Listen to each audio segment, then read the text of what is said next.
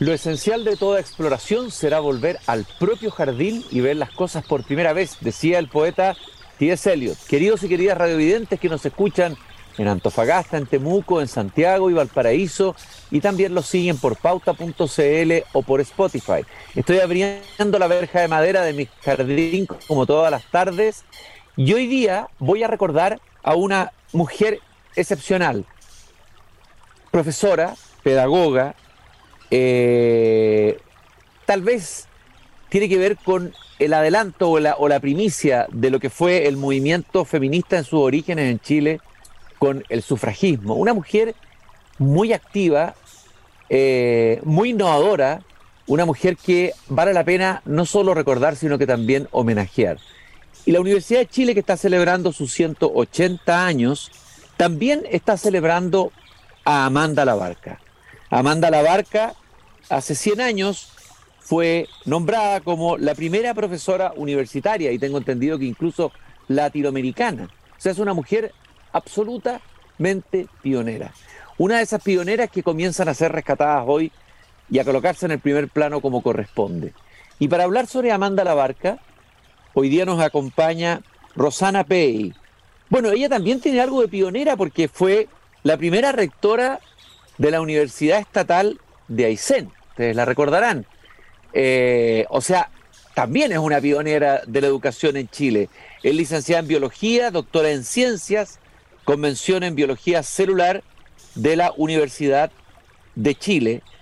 Ha ejercido distintos cargos y ha hecho diferentes investigaciones, estudios, por ejemplo, de innovación eh, curricular en las universidades del CRUCH, duración de las carreras de pregado en el CRUCH, etcétera, etcétera, etcétera, y es investigadora del Centro Nacional de Desarrollo Alternativo.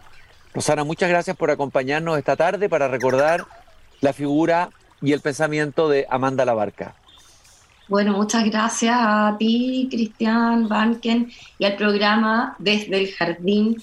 Y sí, comparto lo que has señalado, que hay que recordar a Amanda Labarca, hay que homenajearla, pero eh, creemos que también hay que leerla, hay que, perdón, estudiarla un poco más y leerla. Sus textos están disponibles en, en, las redes, en distintos espacios gratuitos, ¿cierto? Uno puede buscar Amanda Labarca y leer sus textos y efectivamente fue una mujer muy pionera, pero muy activa. Es notable como idea de que en esos años habían tantas restricciones a las mujeres, efectivamente las habían, las siguen habiendo, pero con todo, alguien como ella pudo hacer tantas cosas, abrirse espacio, abrir espacio para las que siguieron también. Fue sufragista, pero fue escritora, fue, yo diría, una educadora, ¿cierto? Porque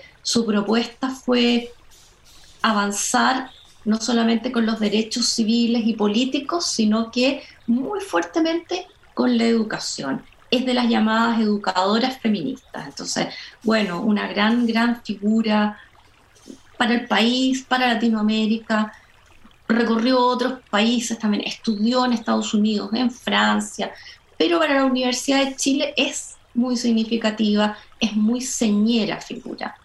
Bueno, se la homenajea de muchas maneras, a mí me toca conducir lo que llamamos la Cátedra Amanda la Barca en la Chile. La Chile tiene en la Casa Central un salón muy bonito que se llama Amanda la Barca también, la reconocemos. Entonces los invitamos, de invitamos a leerla. Eso de todas maneras porque, bueno, en Chile tendemos muchas veces a hablar de los poetas, los escritores, los pensadores, pero no los leemos. Hablamos sobre ellos, eh, se comenta a veces, se cupuchea un poco, pero no se los lee. Bueno, con Gabriela Mistral pasó mucho tiempo eso. Hoy día hay una relectura, se están reeditando libros, hay generaciones jóvenes que están recuperando su figura y mostrando otras dimensiones de ella. Y en este caso, Amanda Labarca también eh, vale la pena leerla, desde, desde luego. A ver, Tal vez sería bueno que nos contaras o nos hicieras una breve reseña biográfica o algunos elementos de su vida que te parezcan significativos para quien no, no sabe nada de ella. Es dramático decirlo, pero eh, en Chile hay un hoyo negro en la memoria en el ámbito de la cultura, de la educación, de personajes fundamentales en la historia de Chile y por lo tanto eh, es una oportunidad esta fecha para que los que no la conocen comiencen a conocerla. Sí, es así como tú dices, ¿no es cierto? A veces nos quedamos con el nombre de la persona y, lo mm. transformamos en una figura, ¿no es cierto?, eh, estática, en una estatua, en, un, nombre, en una placa, en una sala.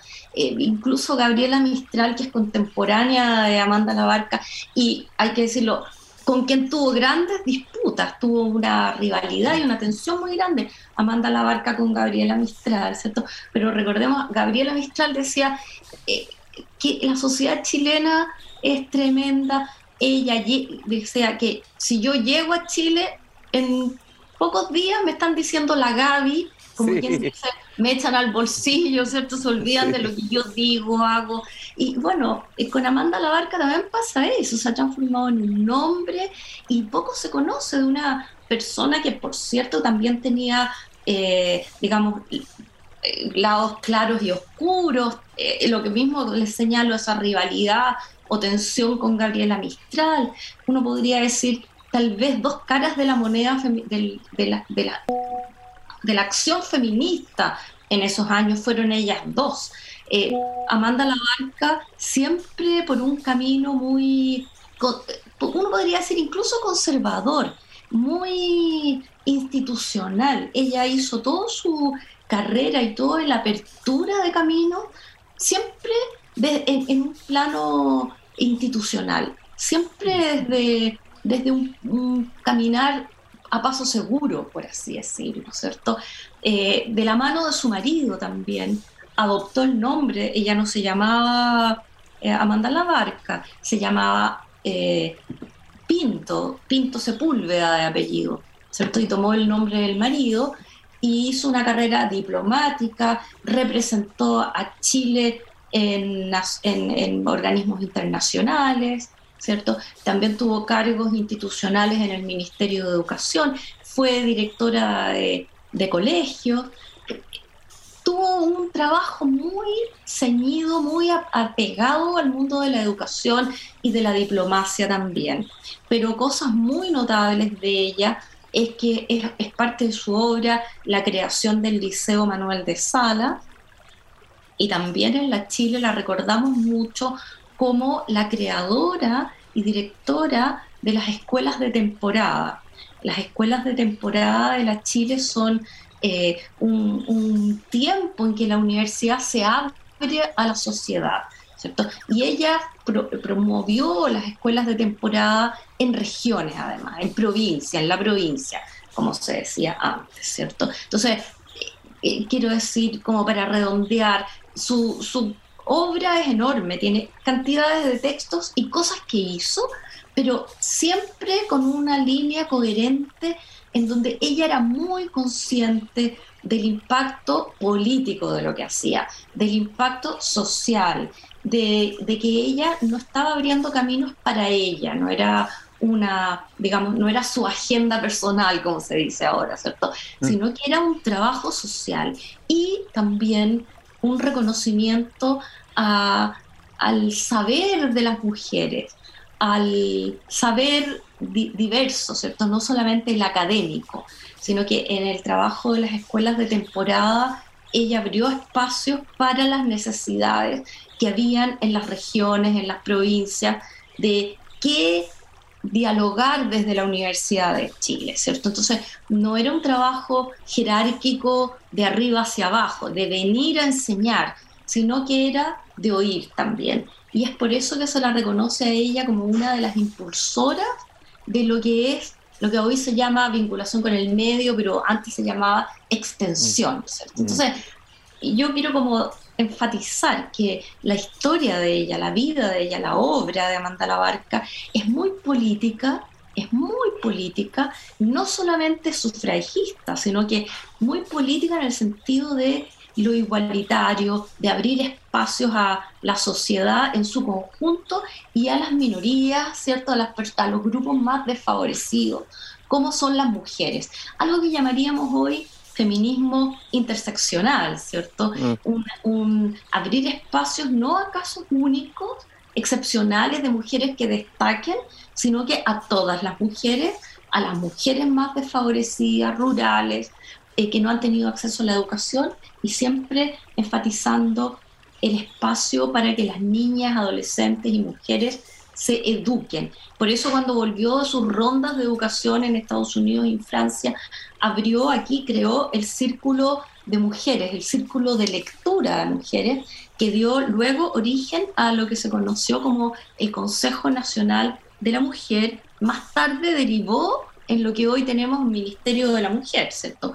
Pero eh, sus orígenes de todo ese camino institucional lo podemos encontrar en los primeros escritos, en, las primeras, en los primeros pasos, ¿cierto? Empeños de esta gran mujer que fue Amanda Labarca.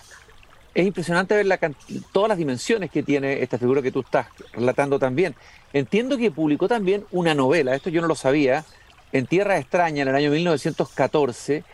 Y a propósito de la dimensión política, yo entiendo que tú estás hablando de una dimensión política amplia, no partidista, pero sin embargo hay que decirlo, ella fue eh, militante radical, eh, fue militante en el partido desde muy joven en el Partido Radical, eh, junto a su marido, y desde ahí impulsó muchas, muchas organizaciones, organización de mujeres, el tema del voto femenino, el divorcio, etcétera. es decir, no solo tuvo una visión política en el sentido amplio, sino que también pertenece a la tradición del radicalismo chileno, que es una parte importante de la historia del progresismo en Chile. Ella se declaraba una persona de izquierda, abiertamente, era muy eh, conservadora en su forma, una señora, ¿no es cierto? Una señora, se vestía, actuaba, eh, hablaba de esa manera, eh, siempre haciendo carrera junto a su marido, ¿no es cierto?, en el Partido Radical y también abriendo caminos. O sea, ella no aceptó, ¿no es cierto?, ninguna limitaciones. Lo interesante es que no las aceptó para sí misma, pero mm. tampoco las aceptaba para las demás. Eso, eso es como la dimensión política profunda de ella, pero se declaraba una persona, ¿no es cierto?, de izquierda. Eh, bueno, preocupada. de hecho, tengo, perdón, tengo entendido que en el gobierno de Carlos Ibáñez del Campo fue suspendida en sus funciones. Es decir, ahí hubo persecución política. Eh, todos sabemos lo que pasó en el gobierno del Paco Ibáñez. Eh, pero además, ella entiendo que escribió una historia de la educación o una historia de la pedagogía, algo así, ¿no? Claro, e, es una figura de la educadora, digamos. Es una educadora ella. Era profesora de castellano, pero quiso ser, estudiar medicina, no pudo, no le resultó, estudió pedagogía en castellano y eh, trabajó por el tema de la educación siempre, pero siempre con una dimensión, yo lo decía en esos términos, con una claridad del sentido político de lo que ella estaba haciendo, social, colectivo, y muy explícitamente en sus textos uno reconoce su preocupación por la democracia por la democracia, por, eh, digamos, eh, los derechos de todas las personas. Entonces, por ejemplo, te voy a leer eh, de un texto de Amanda Labarca. ¿Cuál es nuestro deber en la hora presente? Se pregunta ella. Fortalecer la democracia. Si no nos afanamos por hallar fórmulas de convivencia que aseguren bienestar para todos y todas, en que los derechos y legítimos anhelos de cada cual hayan campos propicios, caeremos indefectiblemente en alguna forma de dictadura. Y las primeras en sufrirlas serán las mujeres, pues sobre ellas se hunde más violento el puño de regímenes nazi-fascistas en virtud de doctrinas de falsa necesidad jerárquica que las arrojan a la inferioridad. Este texto esta cita de Amanda Labarca es muy central de su pensamiento, donde ella se declara de izquierda y reconoce que para ensanchar la democracia, el término que ella usa, no usa profundizar, usa ensanchar, que tiene un sentido de traer a toda la ciudadanía, ¿cierto?, a la democracia, que la democracia no se sostiene si no hay educación para todos y todas, si no hay derechos de las mujeres y si no hay desde la izquierda y desde quienes están en el poder una preocupación por los derechos de todas y todos. Si no nos preocupamos por el bienestar de la ciudadanía, si sigue habiendo personas eh, que no pueden acceder a esa igualdad y a sus derechos, ella anuncia entonces en muchos de sus textos que eso hace retroceder a la democracia. Entonces es la preocupación por los derechos, por el avance de los derechos, su forma de ser de izquierda y de apelar a una democracia ensanchada y a frenar los peligros que recordemos que se amenazaban en el mundo, ¿cierto? Al igual que hoy, ¿cierto? Las amenazas fascistas o neofascistas, diríamos hoy día, populistas, ¿cierto? Apelando a, a esas falencias de derechos de la ciudadanía, el sufrimiento de la ciudadanía y el sufrimiento de las mujeres más agudo que en otras poblaciones. Ese es su feminismo, Ahora, el corazón de su feminismo. Ella entiendo que también fue embajadora o enviada o representante del gobierno de Pedro de de las Naciones Unidas. Eh, entre otras cosas, porque vamos, estamos viendo todas las actividades que tenía, no sé de dónde sacaba tanto tiempo, tanta energía. Realmente una mujer de una energía y de una vitalidad y una la cantidad de, dimensiones que tiene su vida, ya lo hemos visto, la dimensión política, pedagógica, eh, eh, en fin, su, su, su, lucha en el tema del, sufragismo, eh, fue una pionera en esto, el trabajo de extensión, una figura verdaderamente muy potente, ¿ah? Amanda Labarca. Ahora, en, en, términos de lo pedagógico, ¿qué podríamos rescatar de ella? O de su, no sé si hablar de su pensamiento pedagógico o su reflexión pedagógica. Yo tengo aquí una citita que encontré, que es muy simple, pero que es muy bonita, que dice que el maestro esencialmente debe aspirar a ser artífice, despertador espiritual, un transformador de fuerzas en capacidades precisas de acción. Decía, entre otras cosas, Amanda Labarca. O sea, hay una pensadora pedagógica también. Es una pensadora y se la reconoce así como referente, pero te quiero insistir que su pensamiento no era un pensamiento abstracto, no era teórica, era una mm. persona de acción, era una persona que ponía en ejercicio su reflexión. Entonces, no le bastaba con escribir un texto sobre educación, sino que iba y creaba entonces una escuela eh, donde se ponía en práctica, pensemos lo que fue el Liceo Manuel de Salas, el Liceo Experimental Manuel de Salas, una obra eh, colectiva, pero donde Amanda Labarca fue eh, clave, ¿cierto? Eh, en la educación mixta también, ¿cierto? Entonces, claro, un respeto por, el por el joven, la joven que se está educando para permitirle esa apertura propia, ese camino propio, ¿cierto? Ese camino de descubrimiento. es, es, una línea pedagógica que se opone ¿no cierto? A, formas más tradicionales de enseñar desde arriba, en mm. vez de experimentar y permitir el descubrimiento. Y, es por eso, insisto, ¿cierto?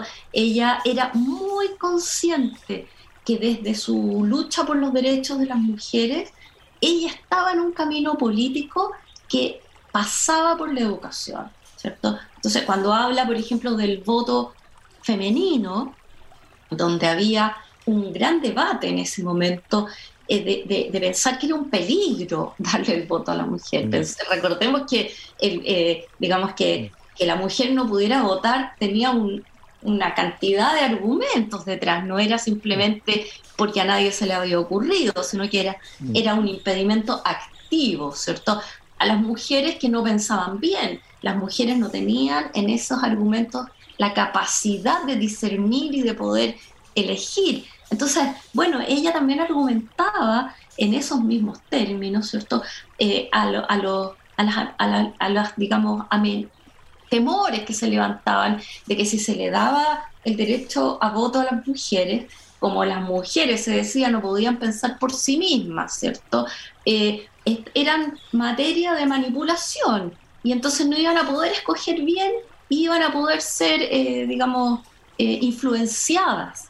Entonces ella también argumenta con textos muy interesantes sobre eh, esos temores y defendiendo que las mujeres, si es que se equivocaban en votar y se les daba el derecho a voto y esto hacía que entonces la democracia se viera amenazada porque no eran individuos individuos libres de pensamiento, entonces era el deber de las fuerzas de izquierda progresistas profundizar la educación y darles entonces más educación, derecho a voto y más educación para corregir los errores de la democracia que, eh, digamos, ayer como hoy, ¿cierto? Eh, se asentaban algunos empeños en el desconocimiento, en la ignorancia, en la mentira. Digamos que habían fake news también en esa época, igual como hay ahora y las hemos experimentado mm. tan en carne propia recientemente.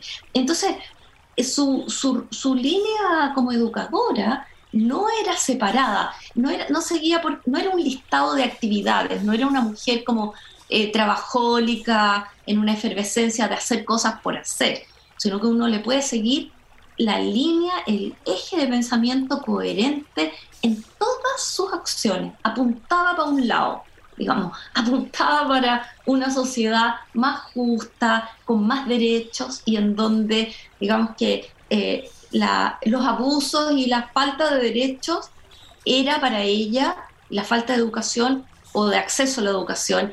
Eso era lo que para ella ponía en peligro la democracia, ¿cierto? Entonces, ensanchar la democracia es un término que tiene mucho sentido, mucha profundidad, y es el eje que uno puede encontrar en toda su obra, en toda, de principio a fin. En, 1964 fue distinguida como miembro académico de la Facultad de Filosofía y Educación de la Universidad de Chile y en 1969 en la Academia de Ciencias Políticas y Morales del Instituto de Chile. Me imagino que debe haber sido de las primeras mujeres que ingresó a esa academia. Ella falleció en 1975, es decir, le haber tocado vivir el golpe militar. Eh, no sé si se sabe algo más de los últimos años de Amanda Labarca, si hay más testimonios, si hay otras entrevistas, que otro material más reciente, digamos, de, de, de la Amanda Labarca en el final de su vida. Bueno, ella escribió a lo largo de toda su vida, entonces hay textos de todas las épocas y por eso les comento a aquí quienes nos estén escuchando, a la audiencia del programa, ¿cierto? Eh, desde el jardín. Eh, que, es interesante leerla y uno va a encontrar esa línea que la va adaptando, por cierto, a los tiempos, una, una mujer democrática hasta sus últimos días, muy eh, progresista hasta sus últimos días y eh, lo que tú señalas es interesante porque fue distinguida y fue incorporada a todos estos espacios tan formales, ¿cierto? Entonces mm. uno tiene a veces la, la idea de la de la feminista disruptiva. Rebelde, eh, eh, rebelde disruptiva, claro. Claro, disruptivas, ¿no es cierto? Como las sufragistas que tiraban el piedrazo. Ella, ella es una de las personas que más abrió espacio con su propia vida, con su reflexión, pero siempre lo hizo institucionalmente, ¿cierto? Algo, eh, digamos, que contrasta con otras figuras de la época eh, y, eso le permitió también a, ella tener estos logros, porque si no hubiera sido así, a lo mejor nos hubiéramos demorado mucho más en tener una primera mujer académica, eh, ¿cierto?, eh, en, las filas de, la, de, la, Universidad de Chile, donde, mm. donde hubiera sido, correspondía ahí, ¿cierto? yo quiero insistir que fue la primera en Latinoamérica, además, ¿cierto?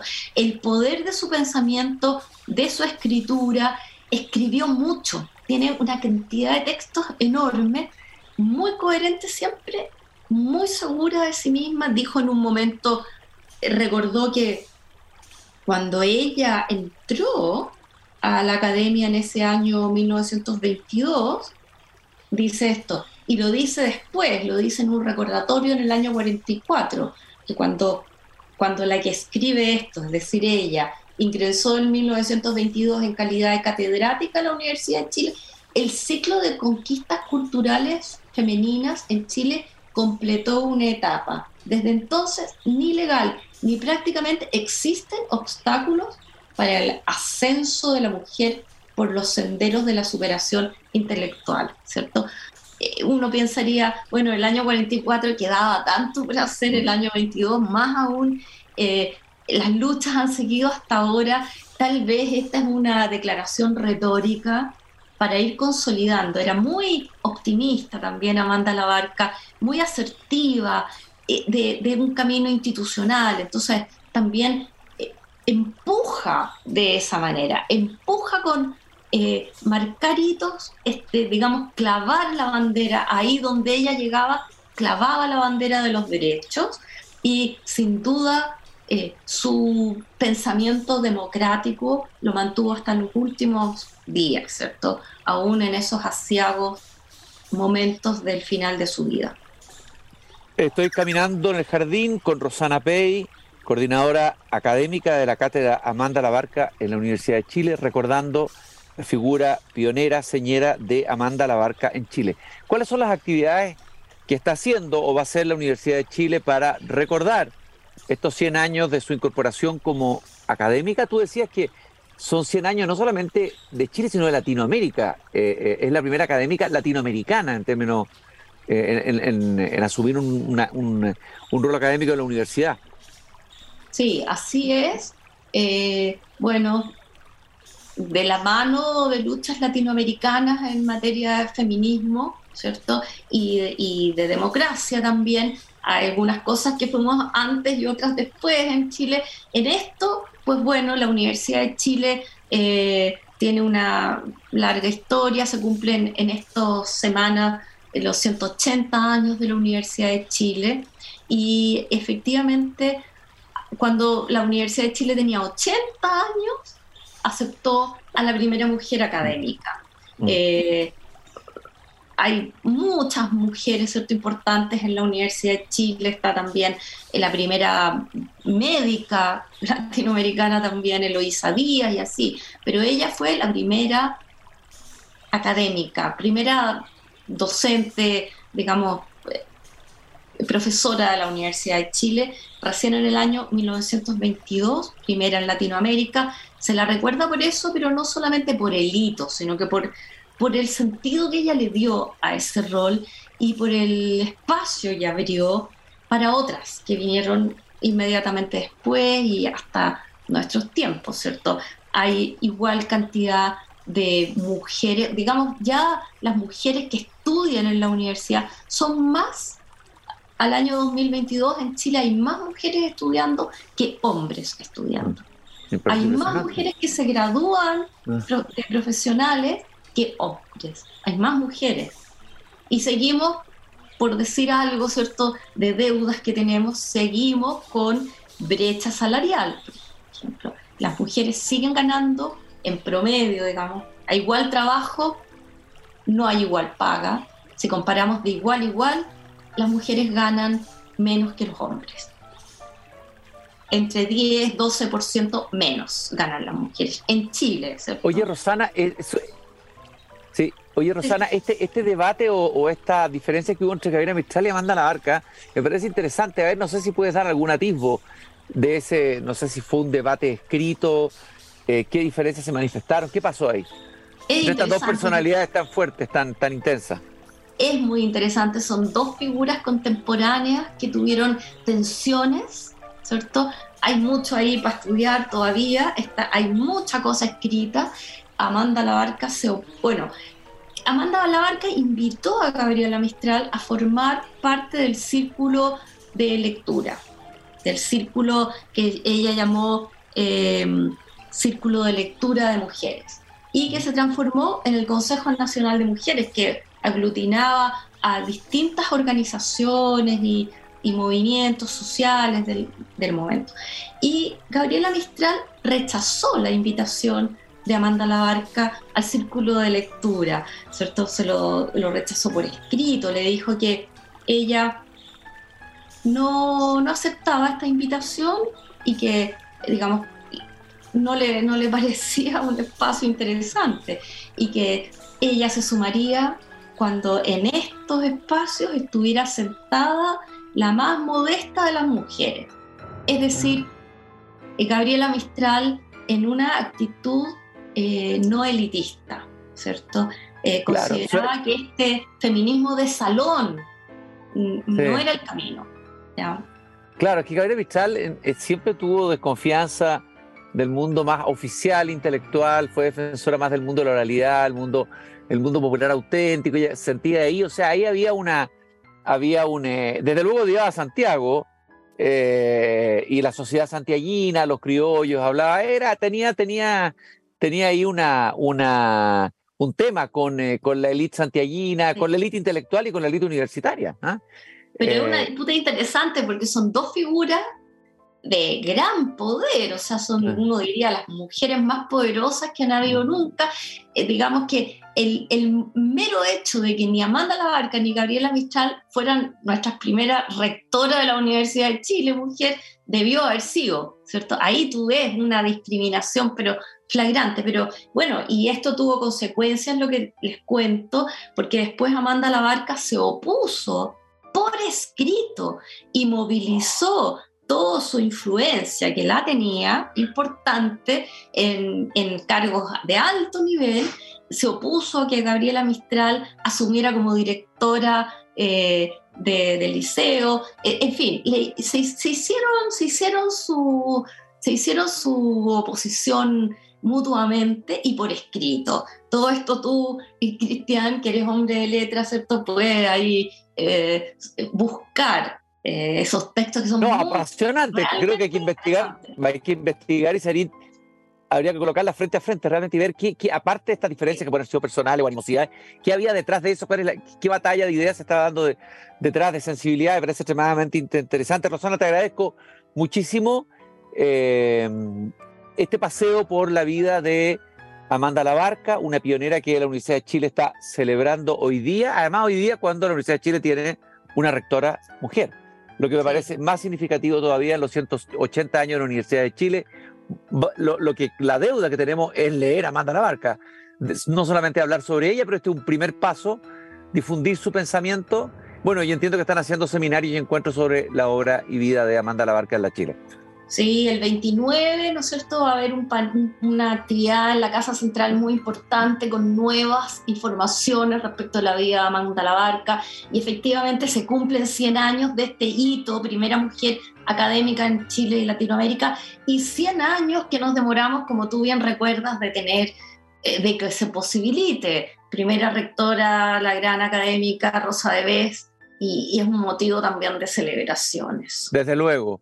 Muchas gracias, Rosana. Te mando un abrazo grande y, nosotros quedamos con la deuda. Tenemos hartas deudas en Chile.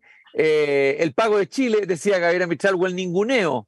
Dejemos de ningunear a Amanda Labarca, dejemos de ningunear a estas grandes mujeres de la historia de Chile. Gracias por haberme acompañado esta tarde Desde el Jardín. Gracias a ti y a ustedes por escuchar. Nosotros nos encontramos mañana nuevamente aquí cuando yo vuelva a abrir la verja de madera de mi jardín. Hasta entonces.